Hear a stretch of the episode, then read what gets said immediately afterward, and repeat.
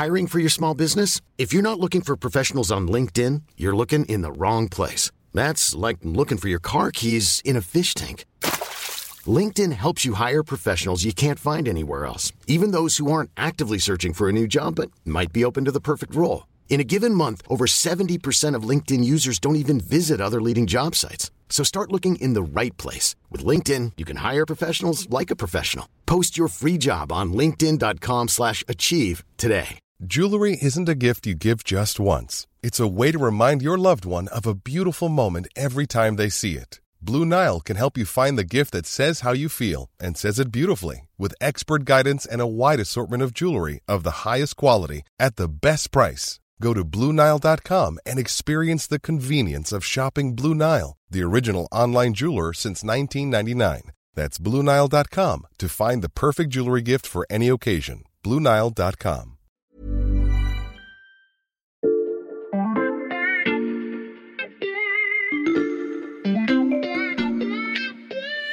Salut, c'est Xavier Yvon. Nous sommes le mercredi 4 janvier 2023. Bienvenue dans La Loupe, le podcast quotidien de l'Express. Allez, venez, on va écouter l'info de plus près. Je sais ce que vous pensez. Vous vous dites que pour commencer cet épisode, je vais rediffuser un petit extrait du spot de campagne de René Dumont, candidat écolo à la présidence de la République dans les années 70. Eh bien non, je ne suis pas si prévisible que ça, même si c'est vrai, j'aime beaucoup cette vidéo. Si vous ne voyez pas de quoi je parle, le mieux c'est d'écouter l'épisode de la loupe d'hier pour faire d'une pierre deux coups. Vous y entendrez la prophétie de cet homme politique haut en couleur, mais aussi et surtout les explications de nos journalistes Alexandra Saviana et Valentin Ekirch sur l'eau. Car si vous êtes passé dans une région où l'eau potable faisait l'objet de restrictions l'été dernier, sachez que ça n'est que le début. Malgré des ressources en apparence suffisantes, la France est désormais exposée au risque de pénurie et doit s'adapter en urgence Écoutez ce que nous a dit Alexandra à la fin de l'épisode d'hier. Plus qu'une seule solution, qu'une panacée, les acteurs du cycle de l'eau parient sur une multitude d'opportunités, à la fois naturelles, politiques, technologiques. On s'est donc arrêté là-dessus. Et aujourd'hui, je vous propose un petit inventaire des pistes pour tenter d'éviter que nos robinets ne tournent bientôt dans le vide. Épisode 2 des solutions au fil de l'eau. Eh bien, j'avoue, Xavier, que je faisais un peu partie des gens qui pensaient que tu allais ressortir ta sempiternelle archive. Eh bien non, je sais encore vous surprendre de temps en temps. Je suis toujours avec Valentin Ekirch du service Sciences de l'Express et Alexandra Saviana, journaliste au service Société. Salut à tous les deux. Salut Xavier. Salut. Pour mettre nos auditeurs dans le bain de ce deuxième épisode, si vous me permettez l'expression, j'aimerais qu'on commence par un chiffre assez vertigineux que vous m'avez donné en préparant ce podcast. Un chiffre qui concerne l'eau potable gaspillée, non pas parce qu'on la laisse couler au robinet, mais parce qu'elle s'échappe en amont dans nos canalisations. Aujourd'hui en France, un cinquième de l'eau potable est perdu en raison d'un réseau trop vieux. Mhm. C'est un chiffre qui est assez vertigineux et qui est tiré d'un rapport d'un organisme public avec euh, un nom à rallonge, le système d'information des services publics d'eau et d'assainissement. On l'appelle le CISPA. Hmm. À l'échelle du pays, les fuites sont évaluées en 2020 à environ 937 millions de mètres cubes. Hmm. Donc c'est une consommation annuelle d'environ 18 millions d'habitants. Un cinquième de l'eau potable, c'est énorme. Euh, comment on explique qu'on en perde autant? On ne peut pas envisager de simplement réparer ce réseau vétuste? Alors évidemment, c'est pas si simple. Le renouvellement et l'entretien sont encore trop peu fréquents euh, pour plusieurs raisons. D'abord parce que les investissements requis sont vraiment conséquents. Chaque mètre de canalisation coûte plusieurs milliers d'euros, donc les communes ont des scrupules à répercuter ces investissements sur le contribuable mhm. et sur sa facture. Et puis ensuite parce que l'eau paye l'eau. Le financement des communes pour entretenir le réseau provient surtout de la facture de la consommation des administrés. Donc plus de sobriété égale moins d'argent pour entretenir le réseau. C'est un constat assez paradoxal à l'heure où chacun est appelé à moins consommer. C'est en effet paradoxal. Tu as dit qu'il y avait d'autres raisons au non-renouvellement du réseau, Alexandra? Alors d'abord, une dernière précision sur le financement. Depuis 2019, les agences de l'eau doivent prêter main forte aux communes, y compris financièrement, mais au moins 20% des services ne respectent toujours pas le rendement minimum fixé en 2012 par ce qu'on appelle le décret fuite, mhm. un texte issu du Grenelle de l'environnement.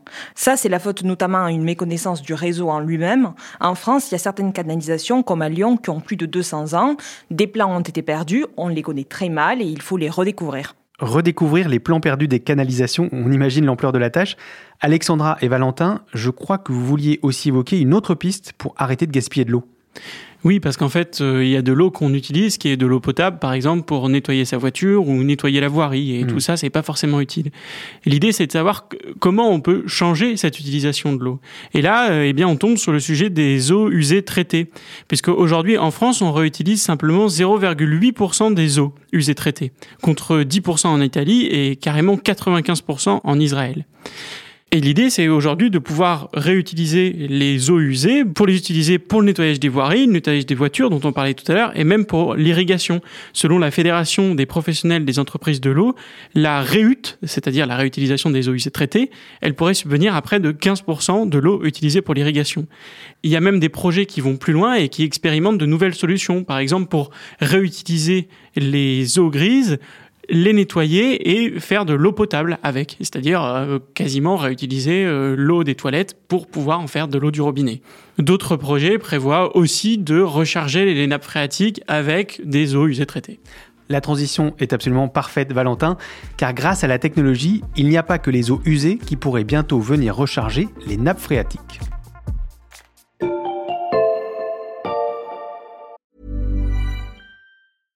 Hiring for your small business? If you're not looking for professionals on LinkedIn, you're looking in the wrong place. That's like looking for your car keys in a fish tank.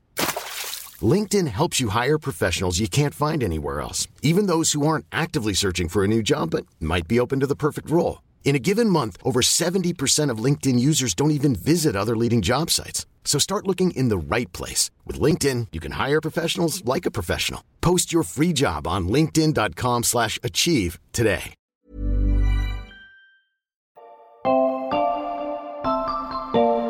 Bon, à ce niveau-là du podcast, Xavier, j'ai une bonne et une mauvaise nouvelle. Bon, on commence par la mauvaise? En fait, c'est plutôt une mauvaise nouvelle pour moi. Je t'aurais bien emmené à Bordeaux où je suis allé en reportage dans le cadre de notre enquête pour observer une technologie très prometteuse. Mhm. Mais je sais ce que tu vas me dire. Trois personnes à la fois, ça risque d'abîmer le téléporteur, donc je vais devoir me contenter de te raconter ce que j'ai vu. Tu m'enlèves les mots de la bouche, Valentin. On a essayé de prendre le téléporteur à 3 une ou deux fois et c'est vrai qu'il grinçait un peu sur le retour. Euh, quelle est ta bonne nouvelle? Comme je savais que tu allais me dire ça, j'ai anticipé. Et j'ai enregistré un morceau d'interview sur place. Ah super, excellent réflexe, merci Valentin. Promis, on te fait reprendre le téléporteur bientôt, t'inquiète pas. Donc, tu es allé à Bordeaux pour voir quoi Et bien plus précisément à quelques kilomètres de l'aéroport de Bordeaux-Mérignac, dans une zone d'activité qui est euh, toute neuve. J'étais notamment avec Jérôme Barrière, c'est un hydrogéologue de la direction régionale Nouvelle-Aquitaine du bureau de recherche géologique minière dont je vous parlais un petit peu plus tôt. Il faut que tu l'imagines, il est en botte et il se trouve à côté d'une sorte de petit lac. C'est en fait un petit bassin de retenue d'eau qui se trouve à côté de ces entreprises du secteur tertiaire où il y a des assurances et euh, des banques notamment. J'imagine très bien. Euh, Qu'est-ce qu'il t'a montré? Eh bien, patience. Pour que tu comprennes bien, je t'explique d'abord la philosophie du projet. Mhm. Elle repose en fait sur l'eau de pluie. Dans les villes, l'eau de pluie a souvent été vue comme une contrainte. On avait un petit peu peur des inondations et que l'eau, en ruisselant, emporte euh, eh bien en partie les bâtiments. Mhm. Donc tout était mis en œuvre pour l'évacuer le plus vite possible. Donc on avait des canalisations, tout ça demandait beaucoup de génie civil. Et euh, aujourd'hui, on essaye de revenir un petit peu sur cette philosophie. Et maintenant, on, a une, on essaye de pousser pour une nouvelle idée. C'est l'idée de réinfiltrer l'eau dans les nappes phréatiques pour pouvoir ensuite pomper dedans quand on en a besoin, à la manière d'une sorte de réservoir naturel.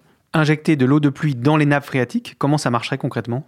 Eh bien, pour l'instant, cette eau, elle est récoltée dans ce bassin dont je Mhm. parlais un petit peu plus tôt. Mais ce bassin, il n'est pas connecté au sol, il est complètement hermétique. Il fonctionne comme un réservoir fermé. Mhm. L'idée, c'est de changer euh, cela, c'est de profiter de la nature du sous-sol pour infiltrer par percolation, un petit peu comme avec une cafetière, l'eau de pluie dans la nappe phréatique. Tiens, d'ailleurs, écoute Jérôme Barrière. C'est-à-dire que là, on peut, on peut considérer ce qu'on a sous, sous nos pieds comme de, de très grosses couches, essentiellement de sable, de gravier aussi, un peu d'argile. Euh, ces, ces couches-là sont complètement imprégnées d'eau. Et c'est cette eau qui est contenue entre les petits grains de sable, etc., qu'on va appeler la nappe. Ça, ça fait des quantités d'eau phénoménales qu'on a sous les pieds de manière un peu continue. L'objectif, c'est d'aller euh, c'est d'aller réalimenter cette, euh, cette nappe-là. Jérôme Barrière parle d'objectif, Valentin. Ça veut dire que la technique est encore à l'étude? Oui, le projet, il est mené conjointement par le BRGM et la métropole de Bordeaux et sa société d'assainissement. Et les incertitudes sont encore nombreuses, en particulier sur le chiffrage précis des capacités de stockage de la nappe. Les scientifiques travaillent encore pour mesurer cela, notamment avec des sondes piezo pour mesurer quotidiennement les capacités du sous-sol à absorber l'eau de pluie. L'idée, c'est d'essayer de déterminer euh, la capacité moyenne d'absorption du sol sur plusieurs années et de voir si on peut répliquer ce modèle ailleurs. Hmm. Le but, c'est qu'à terme, ces réserves elles puissent être utilisées pour alimenter les entreprises autour pour des usages qui ne relèvent pas de l'eau potable.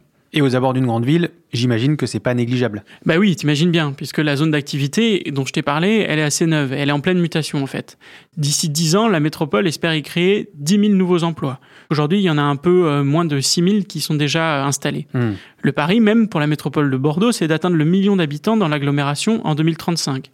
Il y a donc des attentes de tension sur la ressource qui sont de plus en plus fortes et euh, c'est pour ça qu'on essaye un petit peu d'anticiper, de changer de paradigme. Les ingénieurs veulent replacer la ressource dans un cycle complet, c'est-à-dire on favorise euh, la conservation de la ressource pour répondre à des besoins en eau de plus en plus conséquents. L'exemple est parfaitement clair, merci Valentin. Euh, c'est la fin de cette non-téléportation? Oui, je crois que je t'ai tout expliqué. On peut passer à la suite.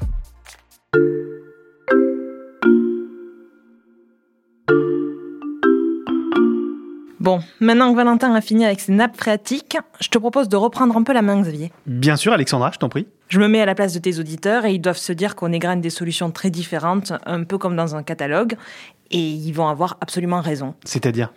Ben, cette prise de conscience sur l'eau, elle doit causer un changement de comportement de tous les acteurs qu'on a mentionnés dans le premier épisode. Mhm. Donc les particuliers, les agriculteurs, les collectivités, les industriels. Ça fait beaucoup de pistes pour que chacun agisse à son échelle. On a déjà parlé des collectivités. Euh, les agriculteurs, eux, que peuvent-ils faire par exemple? Ben, Par exemple, dans les zones où il y a le plus de pénurie, ils sont invités à se constituer en collectif pour organiser des prélèvements agricoles et ne pas irriguer tous en même temps. On peut aussi faire des changements, opter pour des cultures qui sont moins consommatrices en eau. Il y a des plantes qui le sont plus que d'autres. Par exemple, le maïs est très très gourmand en eau et euh, demande de la ressource au pire moment, c'est-à-dire l'été. Et si je peux me permettre d'ajouter quelque chose, il y a aussi des solutions au niveau local pour certains agriculteurs. Tu te souviens des vignes de la région de Montpellier dont je t'ai parlé dans l'épisode d'hier, Xavier? Oui, oui. Eh bien là-bas, ils expérimentent une technique de traitement des eaux sales d'une commune voisine pour la réutiliser dans l'irrigation des cultures. Donc des collectifs et des solutions région par région pour les agriculteurs.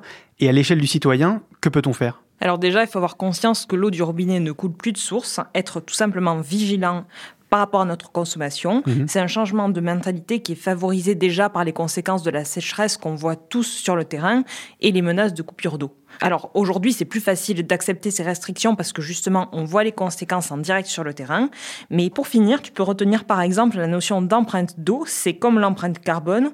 L'année dernière, un rapport du Sénat publié en mars proposait de mesurer les impacts des particuliers, mais aussi des secteurs énergétiques, agricoles et industriels sur l'eau, au même titre que l'empreinte carbone. L'empreinte eau, ça méritera peut-être qu'on y consacre un troisième épisode de cette série dans quelques mois ou quelques années. Merci beaucoup Valentin et Alexandra. Merci, au revoir. À bientôt, Xavier. Valentin Ekirch et Alexandra Saviana, journalistes respectivement au service Sciences et Société de l'Express. J'invite nos auditeurs à aller lire votre enquête sur la fin de l'abondance de l'eau. Elle est toujours disponible sur l'express.fr. Si vous êtes heureux de retrouver la loupe en ce début d'année, n'hésitez pas à nous le dire en commentaire sur votre plateforme d'écoute préférée ou par mail à l'express.fr. On continue de publier un nouvel épisode chaque matin dès 6h. Celui-ci a été écrit par Margot Lanuzel, monté par Charlotte Barris et réalisé par Jules Cro. Retrouvez-nous demain pour passer un nouveau sujet à la loupe.